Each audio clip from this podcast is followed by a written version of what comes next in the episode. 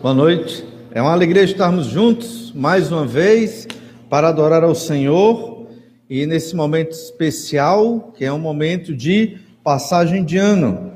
Parece que ficamos mais reflexivos nesses dias e isso nos ajuda a avaliar a nossa vida. E, obviamente, é um momento a mais para estarmos juntos para glorificar o nome do Senhor nosso Deus. Graças a Deus porque o Senhor nos trouxe aqui, graças a Deus porque juntos podemos adorá-lo e logo depois ter um momento de comunhão gostoso e passar essa virada do ano juntos como igreja do Senhor Jesus Cristo. Nós queremos meditar sobre um objetivo muito importante para o ano de 2022, que não deve ser é, é, o objetivo só para o ano de 2022, mas tem que ser o objetivo para a nossa vida. E esse objetivo é o de glorificar a pessoa do Senhor nosso Deus. E é interessante que nós estamos estudando a epístola de Paulo aos Romanos, nos domingos à noite. E o texto que nós vamos observar hoje é em Romanos, capítulo 11, a última parte do capítulo 11, que vai exatamente encerrar a primeira grande metade dessa epístola. Como nós já falamos outras vezes, quando Paulo escreve uma carta para uma igreja, ele divide essa carta em duas partes. Uma parte mais teórica, a gente chama de uma parte mais teológica, porque tem um conteúdo mais denso, explicando doutrinas e verdades, às vezes até de modo complicado. Pedro achava que as epístolas de Paulo às vezes eram um pouco complicadas para ser compreendidas, mas tem que trabalhar, tem que tentar compreender. E tem outra parte das epístolas que Paulo escreveu, que é uma parte mais prática. Isso, irmãos, nos ensina muito. Temos que aprender a Bíblia para viver a Bíblia. Nós não podemos só aprender a Bíblia e dizer sabemos a Bíblia e não praticá-la. Não tem sentido. Então, é exatamente isso que é a estrutura das epístolas, as cartas que Paulo escreveu, inspirado pelo Espírito Santo de Deus, nos ensina de cara. Você tem que aprender a doutrina, o ensino de Deus revelado na Bíblia Sagrada e tem que praticar.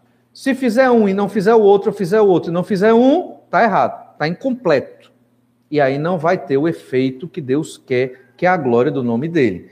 E a parte teórica dessa epístola, a parte mais densa de ensino, encerra no capítulo 11. Ano que vem, nós vamos estar estudando do capítulo 12 ao 16, que é uma parte mais prática e aplicativa. Nós temos aprendido nesse texto de Romanos, desde o capítulo 1, principalmente do verso 18 até aqui, temos aprendido sobre o amor de Deus. Aprendemos no capítulo 1, 2 e 3 que o homem é desesperadamente pecador. Tanto gentil como judeu. Você que tem acompanhado as meditações na Epístola de Paulo aos Romanos sabe que o gentil é aquele que não é judeu. Então, aquele que não é judeu, como quem é judeu, todo mundo é pecador. O judeu que conhece a lei de Moisés é pecador. E o gentio que não conhece a lei de Moisés também é pecador. E os dois estão passivos de condenação. E é isso que Paulo deixa muito claro nesses primeiros capítulos. Mas já no capítulo 3, a partir do verso 20 e 21 em diante, o apóstolo começa a falar do tema da epístola, que é a justificação pela fé. Mesmo os pecadores, eles podem receber essa salvação pela graça de Deus porque Jesus morreu numa cruz pelos pecados deles. Mas é necessário, obviamente, crer no seu Jesus Cristo, arrependido dos seus pecados. Então, Paulo trata disso no final do capítulo 3. No capítulo 4, dá um exemplo de alguém no Antigo Testamento que foi justificado por fé, no caso, Abraão. E ser justificado pela fé significa o quê? Pela fé em Jesus, essa pessoa que é pecadora, criminosa diante de Deus, que o pecador é um criminoso diante de Deus. Então, foi declarado justo. Por quê? Porque é justo? Não, não somos justos.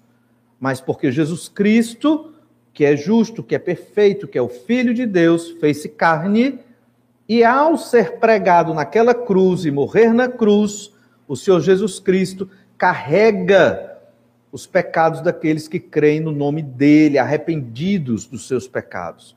E aí a salvação é por substituição. O Senhor Jesus Cristo, ao ser pregado na cruz, nos substitui na condenação dos nossos pecados. E esse é o evangelho do Senhor Jesus Cristo. E esse evangelho nos garante salvação, não porque somos bons, não por mérito próprio, não porque somos justos, mas porque Jesus morreu na cruz pelos nossos pecados.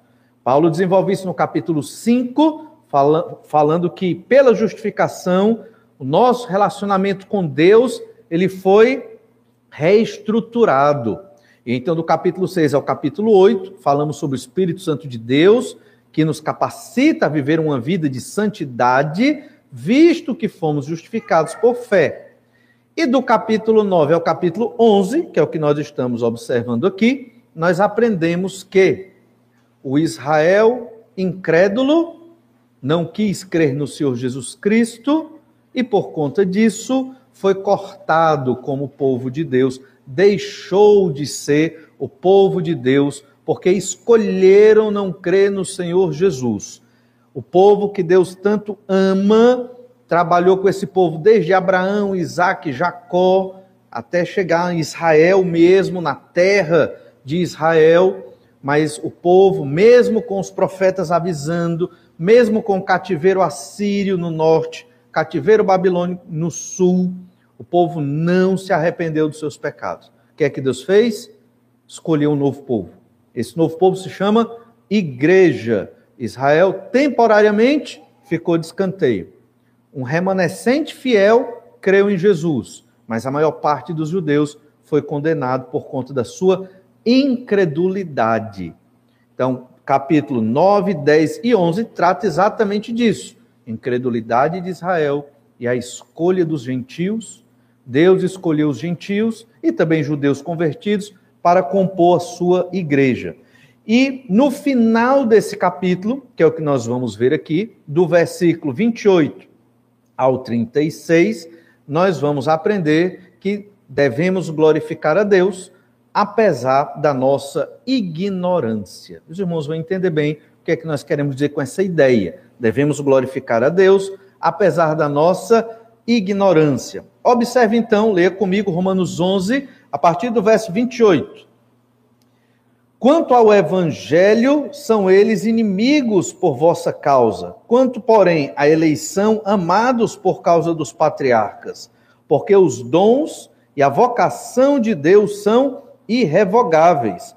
Porque assim como vós, também outrora, fostes desobedientes a Deus, mas agora alcançastes misericórdia à vista da desobediência deles, Assim também estes agora foram desobedientes, para que igualmente eles alcancem misericórdia à vista da que vos foi concedida, porque Deus a todos encerrou na desobediência, a fim de usar de misericórdia para com todos.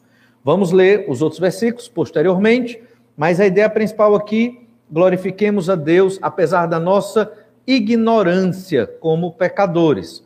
Queremos perceber como glorificamos a Deus, como compreendemos o plano de Deus, a partir de três motivos aqui. Por que glorificar a Deus?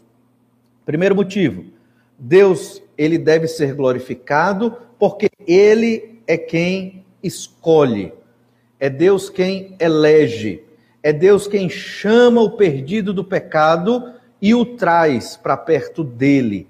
Se Deus não fizer isso, não haverá aqueles que vão crer nele, porque nós, pecadores, não temos condição de chegar até Deus. E nós observamos isso no verso 28 e 29, que foi algo que já foi tratado nessa epístola, mas no final do capítulo, Paulo resume. Olha o verso 28.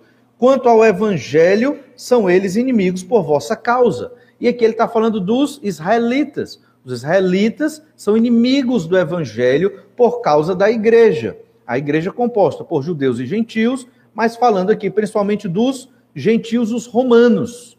Então, os israelitas são inimigos do evangelho, perseguem os crentes, por, por, porque vocês creram, obviamente, no Senhor Jesus Cristo. Quanto, porém, à eleição, amados por causa dos patriarcas, são inimigos, perseguem a igreja de Jesus, mas ao mesmo tempo, Deus os ama. Porque da nação de Israel veio o quê? Vieram os patriarcas, Abraão, Isaac, Jacó. Da nação de Israel veio, vieram as promessas do Messias, veio a palavra de Deus, a lei de Moisés, o templo, tudo isso veio da nação de Israel. Jesus, o Messias, veio, obviamente, da nação de Israel. Então, o Senhor tem uma ligação muito próxima com essa nação. Deveria ser uma nação de santos, de pessoas transformadas e convertidas, mas não são amados de Deus, porque Deus escolheu alguns de, dos israelitas nesse período aqui do primeiro século para fazer parte do seu povo, mas Israel como um todo não creu no Senhor. Percebe então que os, os judeus são inimigos do evangelho, sim, mas ao mesmo tempo são amados de Deus, porque Deus escolheu alguns deles. E o verso 29 diz: Porque os dons e a vocação de Deus são irrevogáveis. Ou seja, quem Deus chama, não tem como dizer não ao chamado de Deus. Esse dom aqui refere-se especificamente ao chamado de Deus, ao presente que Deus deu da salvação. Essa vocação é a ideia do chamado, chamado para ser santo, para ser filho de Deus. Esses que foram chamados, eles não vão retroceder. Esse chamado é irrevogável, não se revoga. É isso que está sendo dito aqui. Como os judeus eram inimigos da igreja. Lá em Atos capítulo 15, nós temos o um ensino sobre isso. Atos 15, verso 1. Alguns indivíduos que desceram da Judéia ensinavam aos irmãos: se não vos circuncidardes segundo o costume de Moisés, não podeis ser salvos. De cara você percebe aqui que alguns é, que se diziam cristãos e eram judeus estavam ensinando um outro evangelho, dizendo que era necessário a circuncisão para a salvação. E nós sabemos que não é necessário nada. O homem não faz nada para ser salvo, é Deus quem nos chama, é Deus quem abre os nossos olhos, é o Senhor que abre o nosso entendimento para nos arrependermos dos nossos pecados e buscarmos ao Senhor nosso Deus. A circuncisão aqui era uma pequena cirurgia feita no homem, uma, na época de uma maneira meio cruel, mas o menino com oito dias de vida cortava a pele do seu prepúcio e essa era a marca da aliança do Antigo Testamento. Só que aqui está no Novo Testamento, a nova aliança, não é necessário mais essa marca. A marca da nova aliança é o batismo para aqueles que creram no Senhor Jesus Cristo. E o batismo também não garante salvação para ninguém, óbvio. Não tem nada que o homem faça com suas próprias forças que leve-o à salvação, a ter o perdão dos seus pecados, a chegar mais perto de Deus. É Deus quem chega até nós. É Deus quem nos chama. Como diz lá em Efésios capítulo 2, verso 1, nós estávamos mortos nos nossos delitos e pecados e ele nos deu vida, nos vivificou. Mas aqui os judeus estavam ensinando um outro evangelho. Você tem que se circuncidar, crer em Jesus, mas se circuncidar também. Não, não é necessário, não pode, não é assim, esse não é o evangelho. Verso 2, Atos 15, verso 2. Tendo havido da parte de Paulo e Barnabé contenda e não pequena discussão com eles. Então houve briga.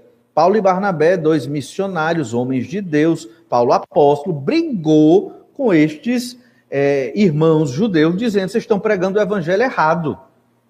Isso, isso é salvação por obras. Salvação não é por obras, é completamente pela graça de Deus. É de graça, é pela graça, porque é pelo sangue de Jesus.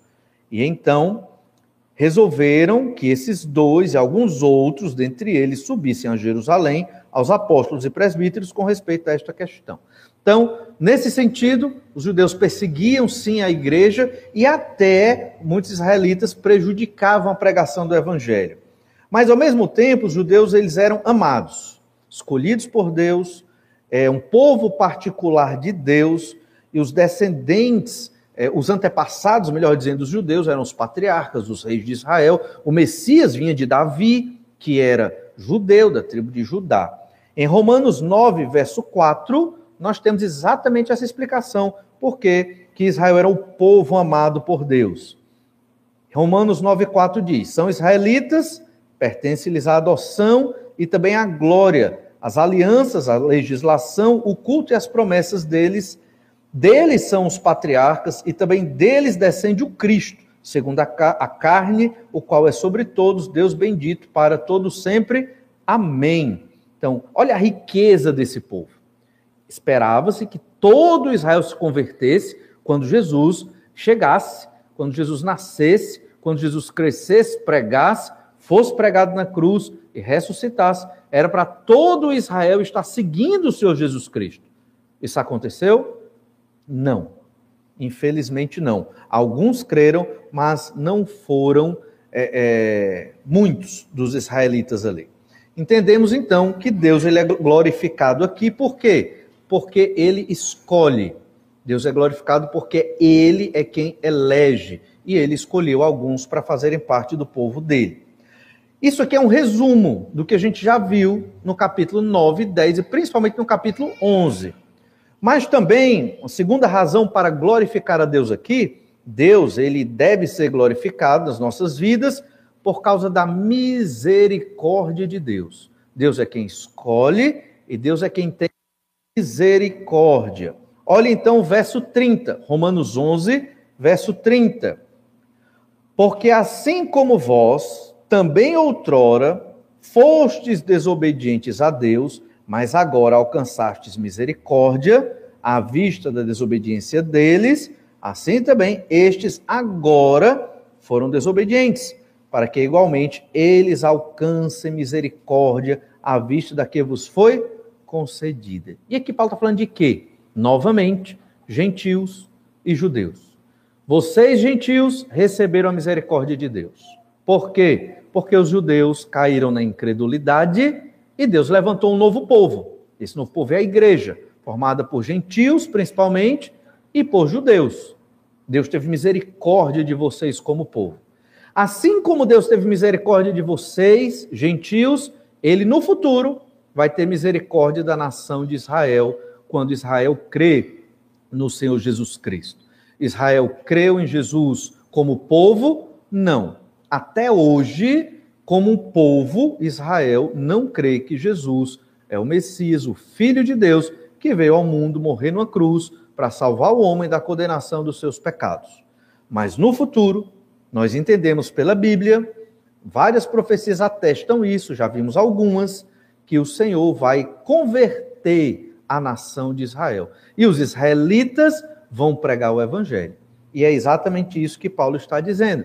Assim como Deus teve misericórdia de vocês, romanos, gregos, gentios, Deus vai ter misericórdia de Israel também. E o verso 32 diz: Porque Deus a todos encerrou na desobediência, a fim de usar de misericórdia para com todos. Versículo difícil. Deus coloca todos nessa condição de desobedientes. Todos são pecadores. Todos. Cada criança que nasce, nasce no pecado. E vai cometer o primeiro pecado consciente. E aí é condenada ao inferno de fogo. Mas por quê? porque escolheram, cada um de nós escolheu viver nos próprios pecados. Mas o Senhor nos dá oportunidade de salvação, e essa é a misericórdia de Deus.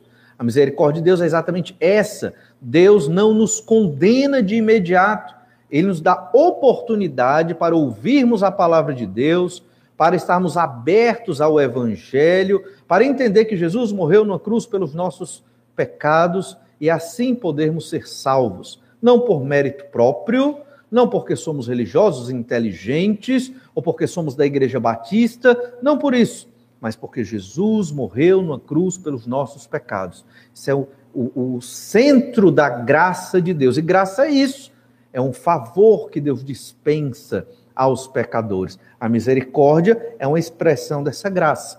Como entender esse versículo? Deus encerrou todos na desobediência. Todo ser humano é desobediente aos olhos de Deus. Não tem um que Deus diga, não, esse aqui é obediente, não, esse aqui é justo, esse aqui é bom. Nós podemos parecer bons aos nossos olhos. Nós podemos parecer bons dentro de uma ética da humanidade. Ajudo uma pessoa aqui, cuido de outro ali. Isso parece uma bondade. Mas na realidade, nossas intenções sempre são embasadas ou mediadas pelo nosso próprio pecado. Uma pessoa muito religiosa ajuda os pobres por quê? Porque quer sair um pouco do purgatório quando morrer lá na frente. Entende?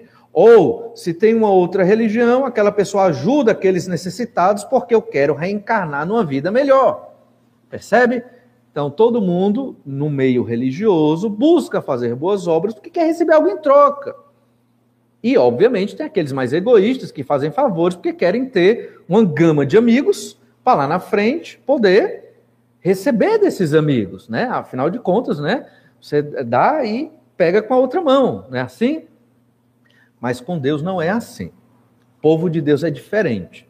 Nós devemos fazer as boas obras, fomos criados para as boas obras, mas não para receber nada em troca das pessoas, nem para requerer favores das pessoas, mas nós fazemos para imitar o Senhor nosso Deus.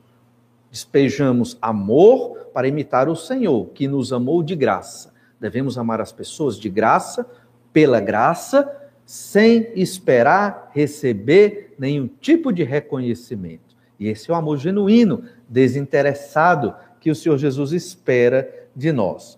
Perceba então que aqui o apóstolo nos apresenta o argumento da epístola de Paulo aos Romanos.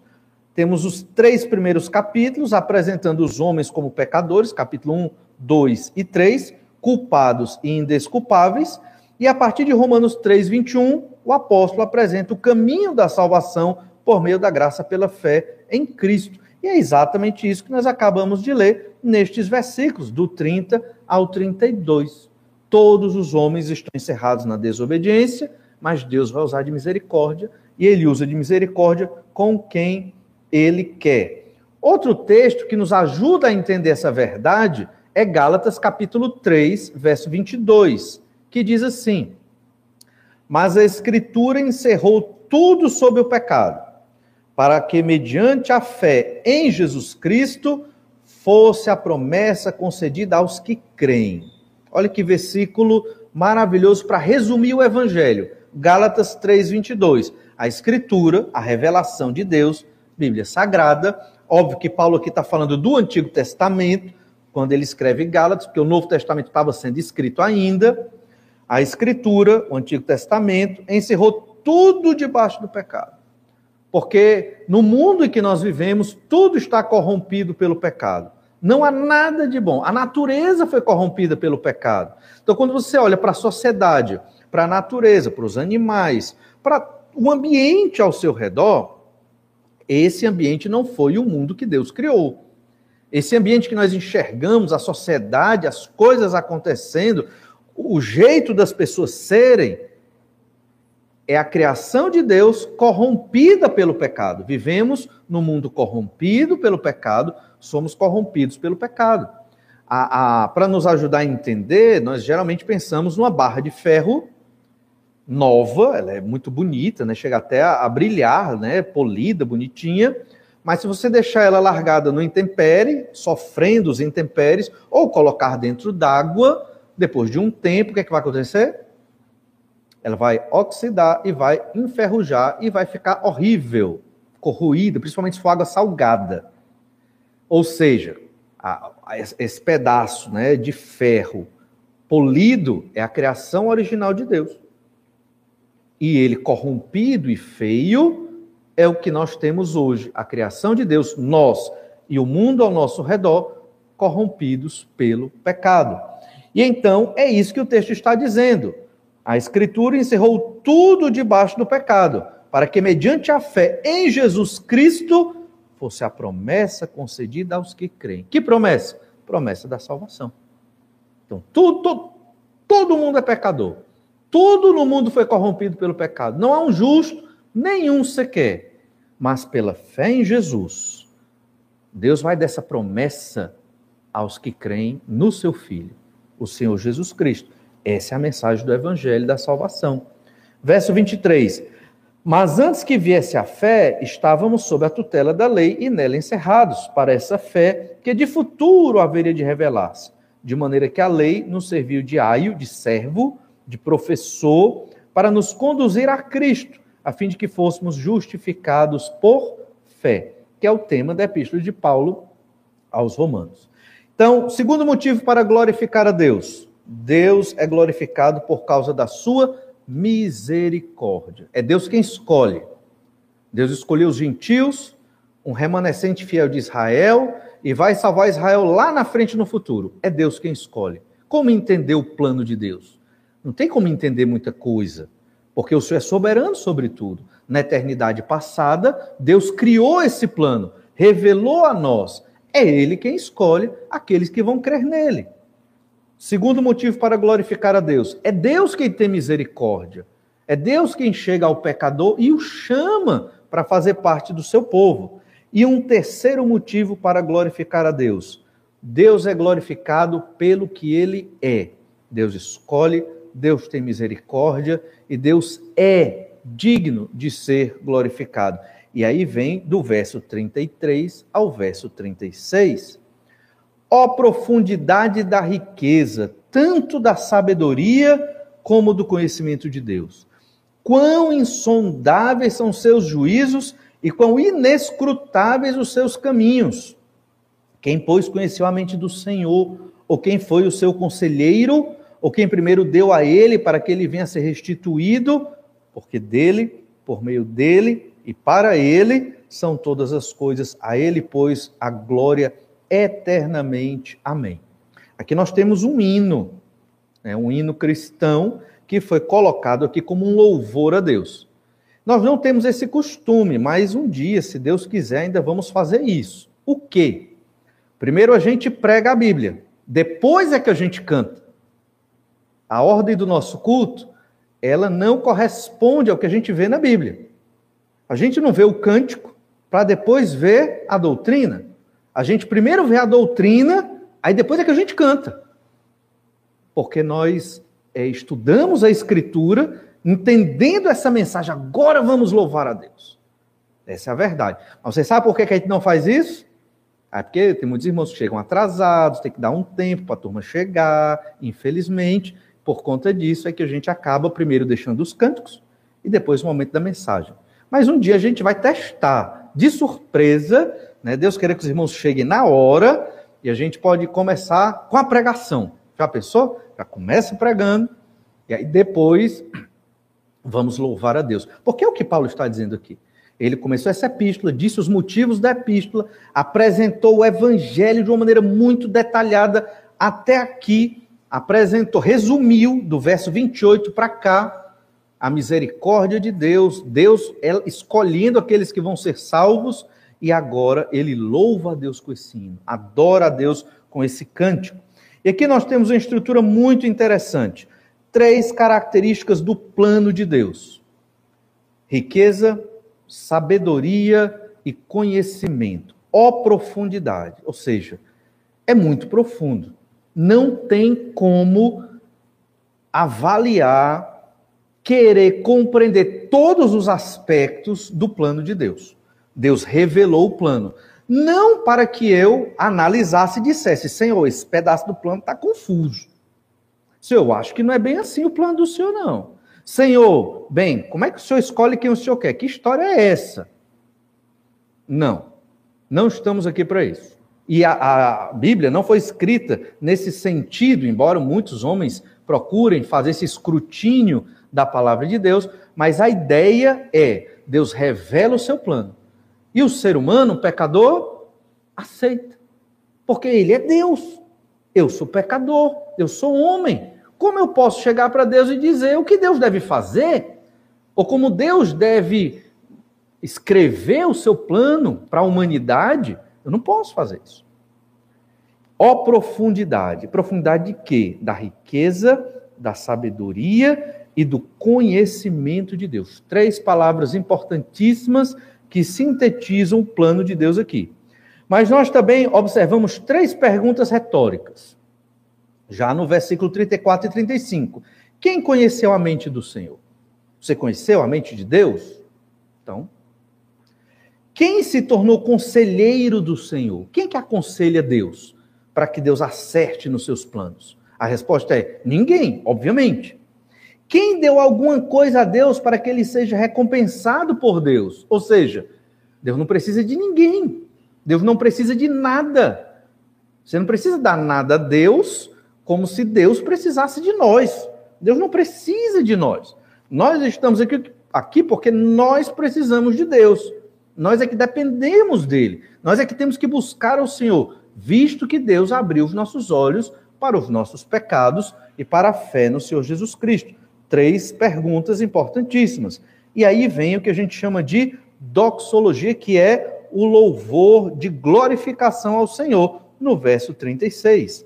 Porque dele, por meio dele e para ele são todas as coisas. A ele, pois, a glória eternamente. Amém. É o ápice da glorificação ao Senhor do hino que se canta aqui. E é interessante também perceber uma estrutura do verso 33 ao verso 35. Observe aí na sua Bíblia. Nós falamos de riqueza no verso 33, não foi? Quando você vai lá para o final do verso 34, ou melhor, 35, você tem a pergunta: quem deu alguma coisa a Deus para que ele seja recompensado por Deus? Ninguém tem nada para dar a Deus. Por quê? Porque Deus é rico de tudo. Então você vê um paralelo. Fala da riqueza de Deus, ou profundidade da riqueza de Deus. Quem deu alguma coisa para Deus? Ninguém pode dar nada para Deus. Deus não precisa de nada. Ele é profundamente rico em tudo que ele faz. Estou falando só de riqueza material, mas riqueza em todos os sentidos. Aí tem a segunda palavra, sabedoria. Olha a pergunta no verso 34. Quem se tornou conselheiro do Senhor? Tem um paralelo aqui, uma ligação. Profundidade da sabedoria de Deus. O Senhor é infinitamente sábio, de modo que não tem nenhum conselheiro que venha acrescentar algo a Deus. Ele sabe tudo, é o Todo-Poderoso. E aí vem a terceira palavra, conhecimento. E a pergunta: quem conheceu a mente do Senhor? Ninguém, porque o Senhor é profundo demais em todo o seu conhecimento. Deus é profundamente rico em graça e sabedoria. Deus decide sobre os eventos de forma incompreensível aos nossos olhos. Nós não temos condição de julgar o plano de Deus. Nem temos condição, às vezes, de aceitar. Aceitamos pela graça e misericórdia de Deus, porque o Senhor abriu os nossos olhos. Aqueles que ainda estão nos seus pecados, com os olhos obscurecidos pelas trevas dos seus pecados, não aceitam o plano de Deus e vivem à margem do que Deus quer e da vontade do Senhor. É necessário arrependimento de pecado e conversão. Deus é tão complexo que ninguém o pode compreender além daquilo que foi revelado. O que você pode saber de Deus está aqui. O que você pode saber do que Deus pensa do ser humano está aqui. O que você pode saber para orientar sua vida em todos os aspectos está aqui na Bíblia Sagrada. Fora da Bíblia, a gente não tem como saber nada de Deus. Não, não tem emoção, não tem visão, não tem re outra revelação. É a Bíblia Sagrada que nos orienta. Deus não é aconselhado por ninguém, não restitui nada a ninguém, por isso não depende de ninguém. Deus não depende de ninguém. Os cânticos que entoamos não é porque Deus precisa deles. Nós entoamos cânticos porque nós precisamos do Senhor. E perceba que Deus é o início, Deus é o meio e a finalidade da existência de todas as coisas. Foi Ele quem criou tudo e executa tudo. E é o que nós lemos no verso 36. Porque dele e por meio dele e para ele são todas as coisas. E aí tem uma pergunta. Esse texto, muitas vezes, não nos chama tanta atenção assim. Não sei se você já parou para pensar nisso. mas é um dos textos que muitas vezes nós deveríamos vibrar mais, estar mais animados e deveria nos motivar a glorificar mais ao Senhor. Mas esse texto não nos chama tanta atenção quanto outros textos. Sabe por quê? Que muitas vezes nós não somos tão apegados a textos como esse. É porque, se você observar bem, não fala do ser humano aqui. Na verdade, mostra a incapacidade do ser humano e a grandeza de Deus.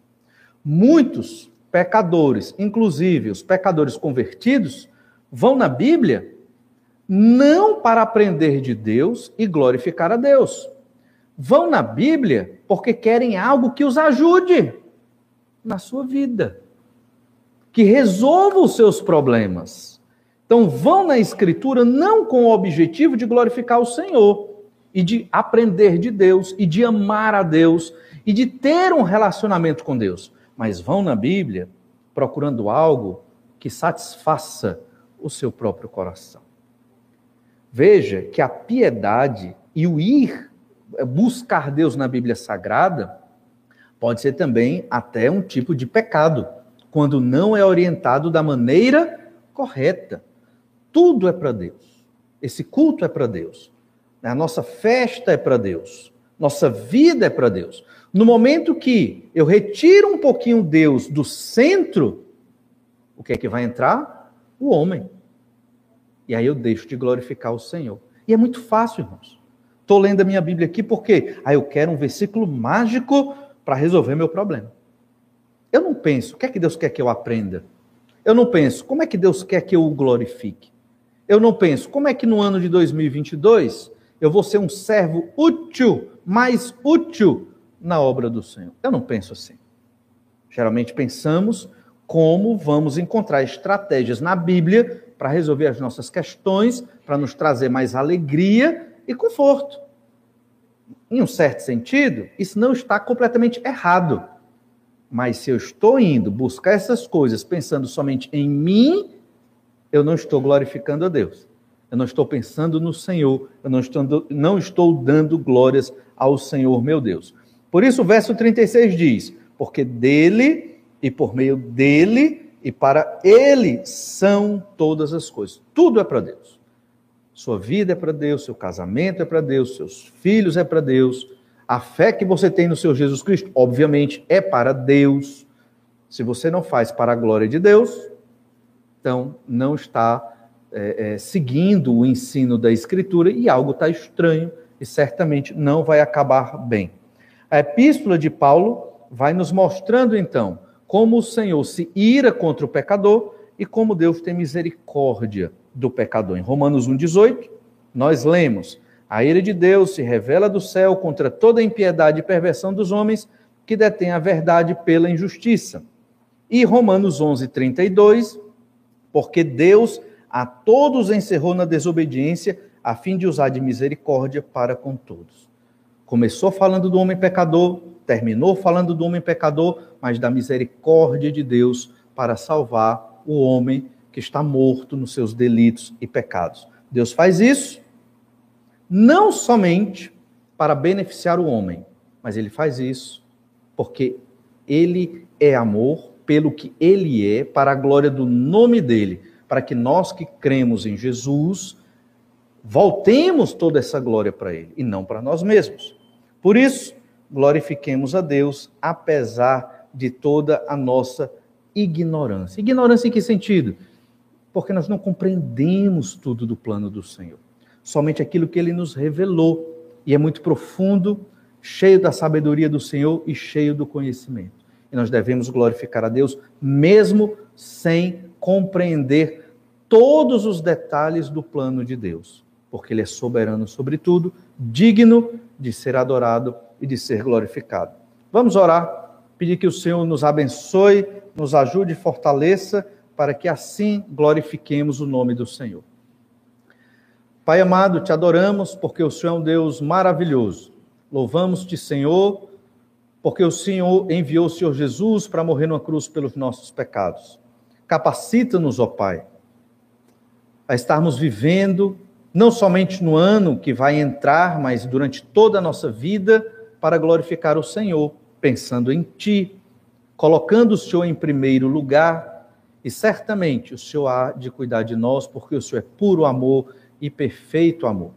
O Senhor nos escolheu não porque somos bons, não porque somos religiosos, mas pela tua graça e misericórdia. Todos pecadores e o Senhor teve misericórdia, despejou a graça do Senhor sobre nós e nos chamou para glorificarmos o teu nome. Pai amado, muitas vezes não entendemos tudo o que o Senhor faz e nem temos condição de compreender estas coisas, mas aquilo que o Senhor revelou a nós pela Bíblia Sagrada, nós podemos tentar compreender e vislumbrar o teu tão grande amor e a tua graça maravilhosa. Capacita-nos, ó Deus, para termos a visão correta de glorificar o teu nome, ó Pai, que o nosso nome não apareça, mas que o Senhor seja exaltado. É o que nós te pedimos no nome de Jesus. Amém. Muito bem, irmãos.